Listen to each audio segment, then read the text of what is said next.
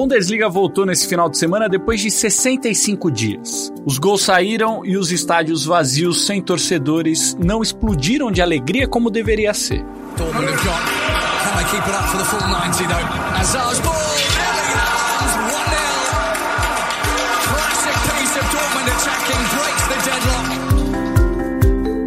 Mas não tem jeito, por enquanto essa é a nova realidade. Fato é também que a Bundesliga foi a primeira grande liga de uma modalidade coletiva a voltar na era do coronavírus e por isso o mundo do esporte ficou atento a tudo que foi colocado em prática por lá.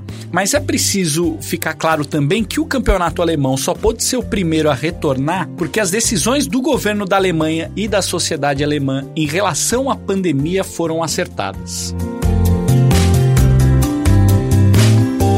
Hoje a gente também vai conversar com o ex-jogador de vôlei de praia Márcio Araújo, prata nos Jogos Olímpicos de Pequim.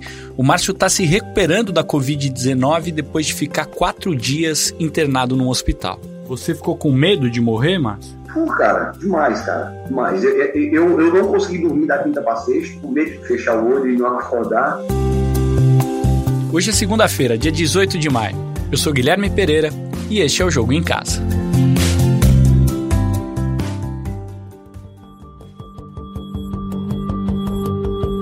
Martim Fernandes está comigo na linha nesse momento. Fala, Martim, tudo bem? Vamos lá, porque uma das ligas mais importantes do futebol mundial voltou. E aí, gostou ou não? Fala, Gui, um abraço para você. Pois é, tivemos futebol no final de semana ao vivo, é, não estava acostumado. Não sei avaliar ainda se eu gostei, se eu fiquei mais preocupado ou mais aliviado de ver futebol de novo.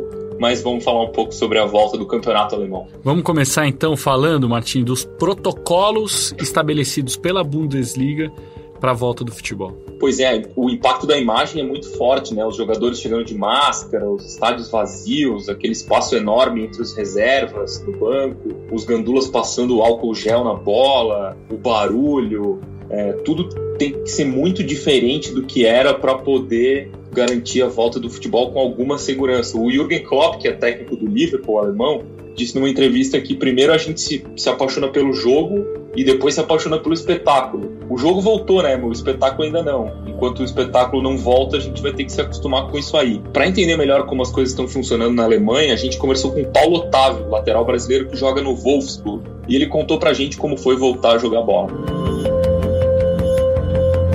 Os exames que foram feitos são, são feitos quase que diariamente, né?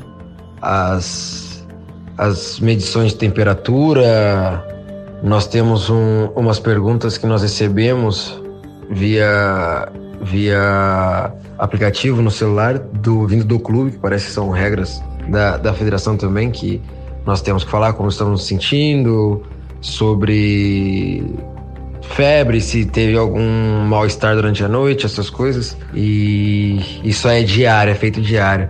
E os testes para para o coronavírus, nós fizemos a cada três dias, foram feitos a cada três dias e serão feitos, acho, acredito eu, até o final do campeonato. A cada três dias seremos testados para que não, não venha a ocorrer nada contrário às, nossos, às nossas vontades, né? E que possamos estar jogando todos de, de bem com a saúde, de bem com o momento, embora seja muito preocupante. No vestiário, as coisas as coisas foram, foram um pouco diferentes. Ficamos em duas cabines, se eu não estiver enganado. Nós jogadores ficamos em duas cabines, a comissão sempre fica uma cabine separada, né? Mas nós jogadores ficamos em duas cabines separadas, mantendo essa distância um para com o outro. E uma coisa que eu achei que eu achei estranha depois do jogo que nós tínhamos horário marcado para sair do estádio. Foi algo foi algo inusitado, que a gente não podia ficar muito tempo ali. Então, também isso foi algo diferente.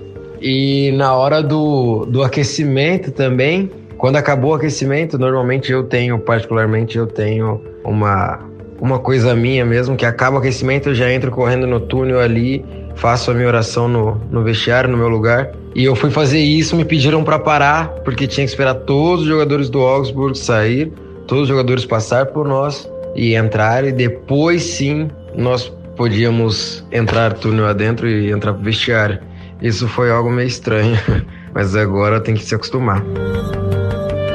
O Paulo Otávio também falou sobre o que passou na cabeça dele na hora de entrar em campo novamente? Não pensei em outra coisa a não ser a vitória ali. Agradeci muito pela, pela saúde, por poder estar jogando aquela partida, por poder estar iniciando aquela partida mais uma vez e com segurança. E só pedi proteção, proteção para que ninguém ninguém tivesse ninguém tivesse nenhum problema pós partida também. Acho que não, não tive preocupação alguma a não ser em, em vencer o jogo. A volta do, do campeonato foi muito boa. A gente falar, a gente começar a falar em termos é, administrativos, financeiros, isso é muito bom. Isso é muito bom para para os clubes, para os jogadores também. E falando no termo esportivo também é excelente, excelente para para nós atletas, que gostamos de estar sempre disputando competições, jogando, buscando sempre o nosso nosso mais alto nível, então isso é excelente. Estar em, estar em competição é muito bom. É muito melhor que estar treinando. E também, sem falar que é uma distração gigantesca para todas as outras pessoas que estão passando por essa crise, por, este, por essa pandemia junto conosco, claro. Mas nós podemos, nós, possa, nós podemos estar levando uma, uma distração a mais para essas pessoas. Martim, existe um debate muito grande sobre o retorno do futebol alemão, né? Se foi cedo demais, se foi motivado por questões financeiras. Só que, por outro lado, funcionou bem, serve para que outras ligas importantes também possam voltar. Enfim, independentemente dessa discussão, é importante deixar claro que o retorno da Bundesliga só foi possível porque governo e sociedade na Alemanha trabalharam bem para controlar a pandemia de coronavírus. Além de todo mundo ter trabalhado bem, na Alemanha é importante que todo mundo tenha trabalhado junto, porque a gente vê outros países como a Inglaterra, por exemplo, onde os clubes não se entendem com o governo, é, na Itália também não tem a mesma sincronia, não tem o mesmo diálogo, na Espanha a mesma coisa, a liga quer apressar a volta, o governo é mais cauteloso. No Brasil, então, nem pensar, né, Gui? A Alemanha tem até agora 8 mil mortes, esse é metade do número do Brasil, que tem, passou de 16 mil no final de semana. E também a Alemanha tem muito menos mortes e muito menos casos do que outras potências ali do futebol, Inglaterra, Itália, Espanha. Então a Alemanha é uma ilha de segurança, não sei se dá para usar esse termo, mas é um, uma ilha dentro da Europa. Mais do que um exemplo para outros países, o futebol está servindo como um exemplo para a própria Alemanha, para outras áreas da sociedade, da economia da Alemanha poderem voltar. Eu acho que é mais um exemplo para dentro do que para fora. Os, os problemas dos outros países são maiores do que os problemas que a Alemanha tem nessa, nessa área. Daqui a pouco a gente vai ouvir o Grafite, ex-atacante do Wolfsburg, nosso companheiro aqui, comentarista do Sport TV, e ele falava sobre isso, sobre como o país todo é organizado, como a Bundesliga é super organizada, o lugar mais organizado em que ele já, já trabalhou, já jogou, o país mais organizado onde ele já morou. E é um pouco isso que a gente vai ouvir agora do Rafael. Rafael Caetano de Araújo, 35 anos, relativamente desconhecido no Brasil, jogador do Borussia, não o Borussia Dortmund, do outro, eu não vou me arriscar a falar aqui. e ele vai falar como foi ver de perto a atuação da Alemanha nesse combate ao coronavírus. Sim, sim, eu posso, eu posso, é, eu pude comprovar isso, né? Que aqui, desde o primeiro momento, é, a situação esteve sempre sob controle, né? o governo respondeu, o governo dava as, as ordens, a população acatava e, e, isso funcionou muito bem aqui. Né? A gente pôde ver, pôde comprovar como é, a situação aqui esteve sempre sob controle. É, tenho acompanhado sim a situação no Brasil, infelizmente está é, tá só piorando a situação e é triste, é triste é, ver é, que o nosso país está dessa maneira. Né? Eu tenho minha família, tenho meu, meu irmão que estão no Brasil e me preocupo, me preocupo muito com a situação. Mas a gente está orando aí, está tá torcendo pra, para que a situação melhore e, e o governo e esteja com, com a situação sob controle. É só isso que, que a gente pode fazer nesse momento. Como o Martin já tinha antecipado, ele conversou com o Grafite, que jogou na Alemanha durante muitos anos, para entender um pouco mais o contexto do futebol alemão, como é o futebol dentro da sociedade alemã. Vamos ouvir.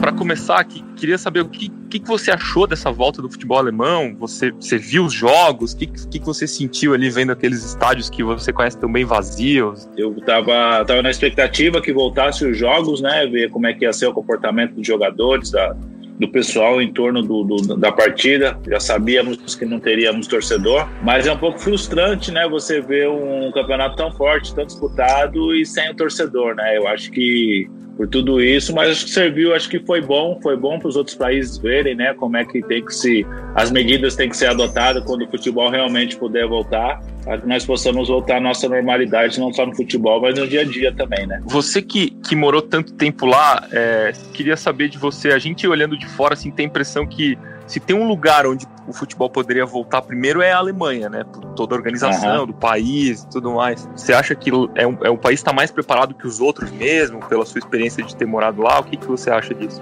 Eu acho que, o, o, o Martim, acho que experiência é tudo, né? Quando a gente passa por momentos difíceis na nossa vida, né, na nossa história, a gente aprende e quando vem outro momento ruim, outra dificuldade, a gente consegue se portar melhor, estar tá mais fortalecido. A gente sabe todo o passado que a Alemanha tem, né? A gente vai falar de guerras, de do Hitler e tudo.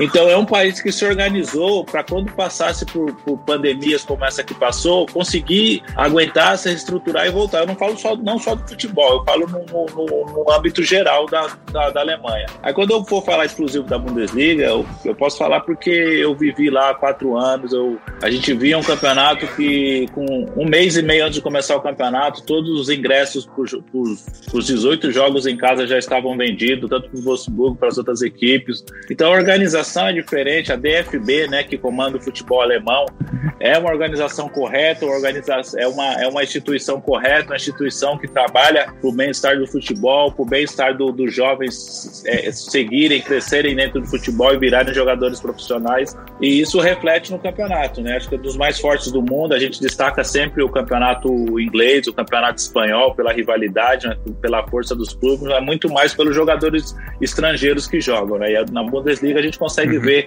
um campeonato que tem muito sucesso com jogadores locais. Então, ou seja, eu não, não vi. É, eu, eu, eu já sabia que a Bundesliga poderia ser o primeiro a voltar, até porque o país é um país bem menor que o nosso, que o Brasil. As condições lá são bem melhores de organização de tudo, de saúde, de tudo. Mas eu fiquei muito impressionado, assim, com a volta muito. Eu achei até precipitada essa volta, né? Mas, assim, uhum. pelo tempo que aconteceu. Mas pelo que eu vi nessas primeiras rodadas, tirando as lesões de jogadores, que foi uma coisa normal, pelo tempo de inatividade, eu achei bem. Ficou, ficou excepcional essa volta. Você sente saudade, Grafa, de morar lá, de alguma coisa específica? Poxa. Sente falta de... Demais. Hoje eu tava falando com o Cícero, né? O Cícero que joga no Botafogo. O Cícero me mandou um vídeo de um treino nosso no Wolfsburg em 2010. Eu, ele, o Josué, o Diego, o Tavo, o Caio B.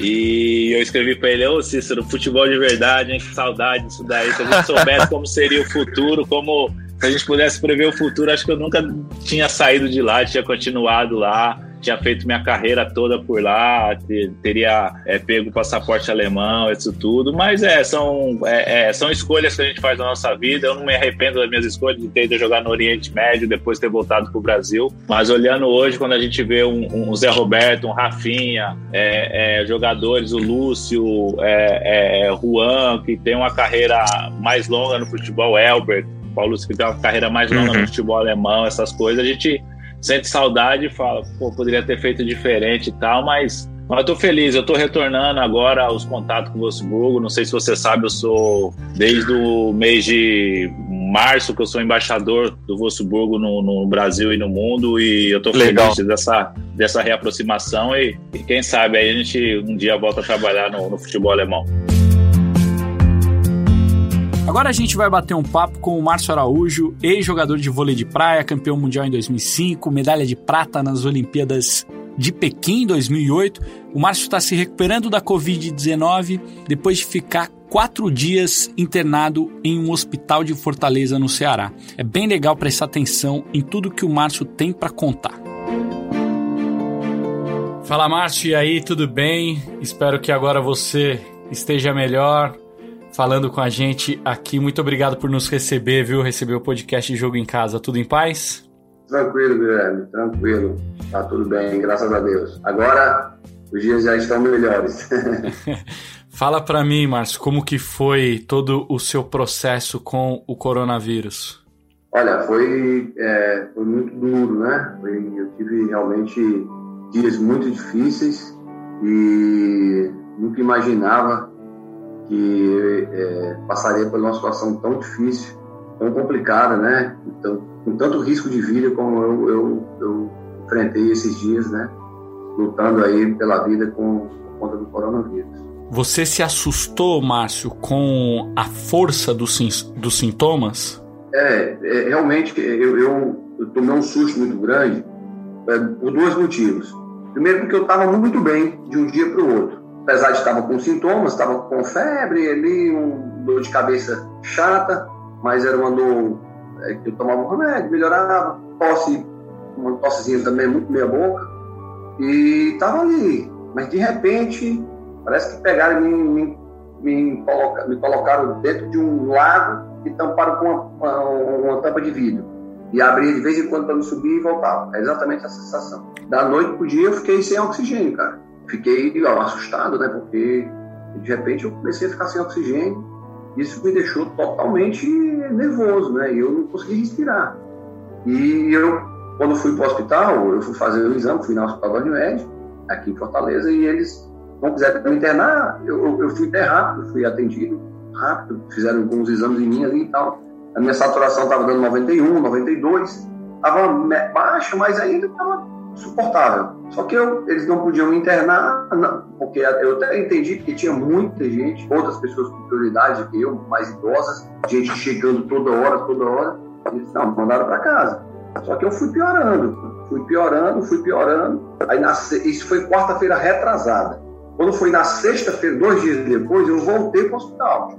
E continua piorando. Aí eu fiz a tomografia do pulmão e já estava 40% comprometido meu pulmão. Você não pôde ser internado nos primeiros dias porque não tinha leito nos hospitais ou foi uma escolha dos médicos? Bem, os médicos não me disseram que não tinha leito, tá? Quem está dizendo aqui sou eu. Eu acho que pela quantidade de pessoas que estavam ali naquele hospital, quantidade de ambulâncias chegando, de idosos chegando, eu acho que eles não quiseram dizer, pra, eu acho que eles não quiseram, quem está dizendo sou eu, que não quiseram dizer que tinha leite e que eu voltasse para casa. Tipo, na cabeça, sei lá, gente, esse aí grandão aí segura a onda dele, e essa, aquela senhora no mar, ela vai morrer. Então bota respirador para ela. Você ficou com medo de morrer, Márcio? Pô, cara, demais, cara, demais. Eu, eu, eu não consegui dormir da quinta para sexta, com medo de dormir fechar o olho e não acordar. Aí e, e uma dor de cabeça estava terrível. Era uma dor de cabeça que era, ela não era tão forte, mas era constante, uma tossezinha meia boca. E eu é, é, senti um pouco de dor no meu corpo, assim, mas o que me matava era a falta de oxigênio. Sim, tipo, da noite pro dia, da noite pro dia tu vai morrendo, cara. É, é rápido, é rápido, você morre rápido. Em alguns momentos durante o dia, eu, eu sustentei o desmaio porque certamente eu não sei, né? Mas provavelmente eu não estaria falando com vocês hoje, porque eu eu sustentei o desmaio, tentei não não não, não desmaiar, porque eu estava sem oxigênio, e se eu caísse ali, se eu desmaiasse, talvez eu não voltava, né? Seria uma morte lenta, silenciosa, né? E, e, e solitária. Márcio, você é a prova de que o histórico de atleta não garante nada, né? Cara, não existe isso. Isso não existe. Isso, isso é a maior lenda que o diz. Não existe. Eu quase morri. Fui atleta 15 anos da seleção brasileira. Fiz 10, fazia 17 treinos por semana. Mas isso não garantiu nada, cara. Esses 40% comprometidos no meu pulmão foi terrível. Foram quatro dias de sufoco, de asfixia, praticamente, asfixia. E é, eu consegui, a gente graças a Deus, a gente conseguiu vencer isso junto com toda a equipe médica que me deu toda a assistência quando eu fui internado. Para finalizar, Márcio, você está bem, mas o seu drama, de certa forma, não acabou, né? Conta pra gente por quê. Pois é, infelizmente, com o coração partido, né? Eu, eu tô aqui é, no hospital de novo, estou num quarto de, de apartamento do hospital, por conta da minha esposa, tá ali, é, Juliana, tá com oito meses de grávida e tá, é, foi contaminada pelo coronavírus. Cuidando de mim, né? Eu estava em casa, provavelmente eu contaminei todas as pessoas que estavam na minha casa. Ela foi uma e nós estamos numa ala aqui, que é a ala de, é, de maior vulnerabilidade do hospital, a área de mais risco, né? Que é as grávidas com coronavírus. Então, nós estamos numa área restrita e eu tenho que estar aqui. Não poderia estar aqui, mas eu preciso estar aqui porque ela precisa de um acompanhante, ela tem que ter um acompanhante e alguém que já teve o coronavírus e eu ainda estou me recuperando, né? Praticamente estou zerado da pneumonia, não tenho mais, já estou zerado da pneumonia do coronavírus, porém é, é, ainda estou em tratamento, finalizando o tratamento da pneumonia. Mas ela e a neném vão ficar bem, se Deus quiser. Daqui a um mês a gente vai estar contando essa história do nascimento dela.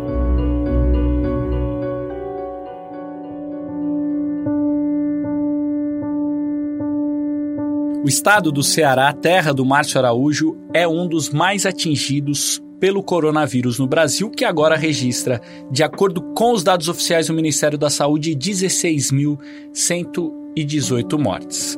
O Jogo em Casa tem a produção e reportagem da Bruna Campos, do Martim Fernandes e do Henrique Totti. A edição é do Leonardo Bianchi e do Guilherme Daolio a coordenação do Rafael Barros e a gerência do André Amaral. Lembrando que você encontra o jogo em casa no Google, no Pocket Casts, no Spotify, na Apple Podcasts e, claro, lá no nosso globesport.com/podcasts. Eu sou Guilherme Pereira. Um abraço para você e até amanhã.